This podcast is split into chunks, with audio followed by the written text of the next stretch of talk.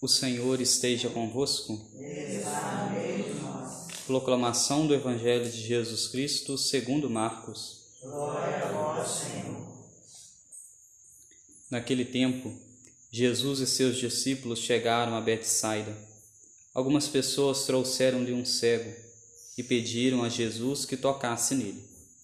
Jesus pegou o cego pela mão, levou-o para fora do povoado, cuspiu nos olhos dele colocou as mãos sobre ele e perguntou: Estás vendo alguma coisa?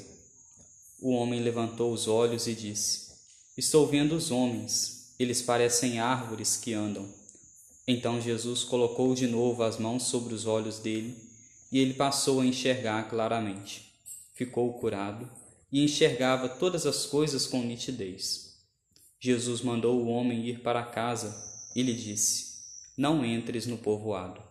Palavra da salvação. Glória a vós, Senhor. Ave Maria, cheia de graça, o Senhor é convosco. Bendita sois vós entre as mulheres, e bendito é o fruto do vosso ventre, Jesus.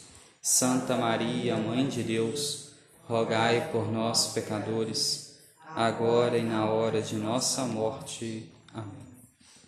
Caríssimos irmãos, nós podemos dizer que a liturgia de hoje nos convida a fazermos uma pergunta a Nosso Senhor, uma pergunta a Deus. Nós que ouvimos a palavra de Deus, participamos das santas missas, procuramos os sacramentos, procuramos receber Jesus na Eucaristia, meditar a Sua palavra, reservar um momento para adoração ao Santíssimo. Depois de tudo isso, depois de várias práticas de piedade, que nós vamos fazendo, nós podemos dizer que a pergunta que deve sussurrar no nosso interior é essa pergunta do salmo de hoje: Senhor, quem morará em vosso monte santo? Nós que temos vivido todo esse momento de espiritualidade, de oração, é a pergunta que deve ressoar no nosso coração é essa. E é o próprio Jesus quem vai respondendo para nós essa pergunta que nós vamos fazendo é aquele que caminha sem pecado, que pratica a justiça fielmente, que pensa a verdade no seu íntimo, não solta em calúnia a sua língua. E novamente a resposta do salmo nós vamos perguntando de novo a Jesus: Senhor, quem morará em vosso monte? E Jesus vai respondendo para nós. E depois de feito tudo isso, nós vemos que nós não estamos prontos para poder, não estamos totalmente limpos, totalmente preparados para estar junto de Deus, junto na presença dele, no monte santo dele. E é por isso que hoje nós ouvimos no Evangelho Jesus curando este homem cego. Jesus chega num povoado e trazem a ele um homem cego. Nós podemos dizer que esse homem cego, uma vez que não traz o nome dele, seria cada um de nós, que depois de irmos fazendo essas perguntas a Deus, vendo que estamos ainda tão imperfeitos, tão longe da graça dele, ainda há a cegueira no nosso coração, a cegueira espiritual, Jesus é este que deseja nos tomar pela mão, nos retirar de onde nós estamos, que às vezes é estarmos longe dele, afastados dele e realizando esta cura interior no nosso coração, na nossa vida.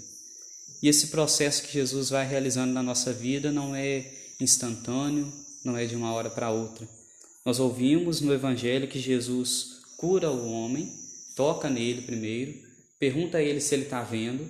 O homem fala que ainda não, ele ainda não enxergava com nitidez, e Jesus toca nele novamente, e só assim ele fica totalmente curado, consegue ver as coisas com nitidez.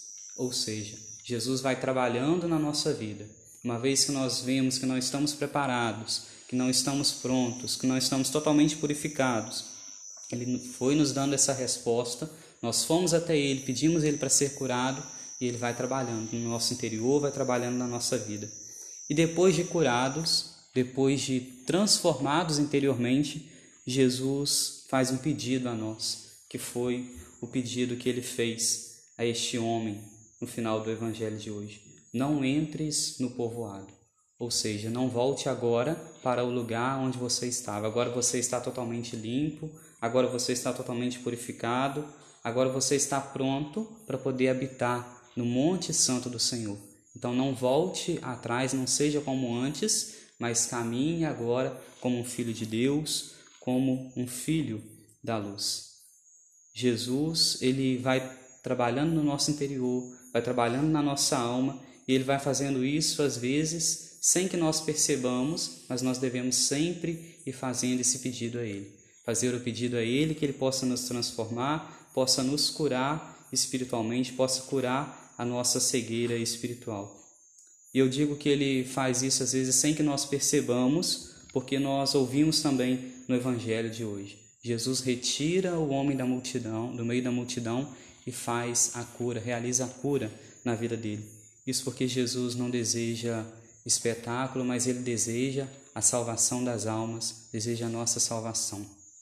Possamos então hoje fazer esse pedido a Deus, fazer essa pergunta na verdade a Deus: Senhor, quem morará em vosso monte santo?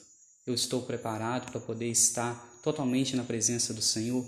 E se eu não estou, eu me dirigi até Jesus como este homem foi dirigido até Jesus para que Jesus tocasse nele, curasse ele e assim nós estarmos cada vez mais próximos de Jesus, perto de Jesus e nunca nos esquecermos que depois de curados, depois de transformados, depois de estarmos na presença dele, nunca retomarmos pelo mesmo caminho, nunca voltarmos para o povoado, como é falado no Evangelho, mas continuarmos, permanecermos na presença dele.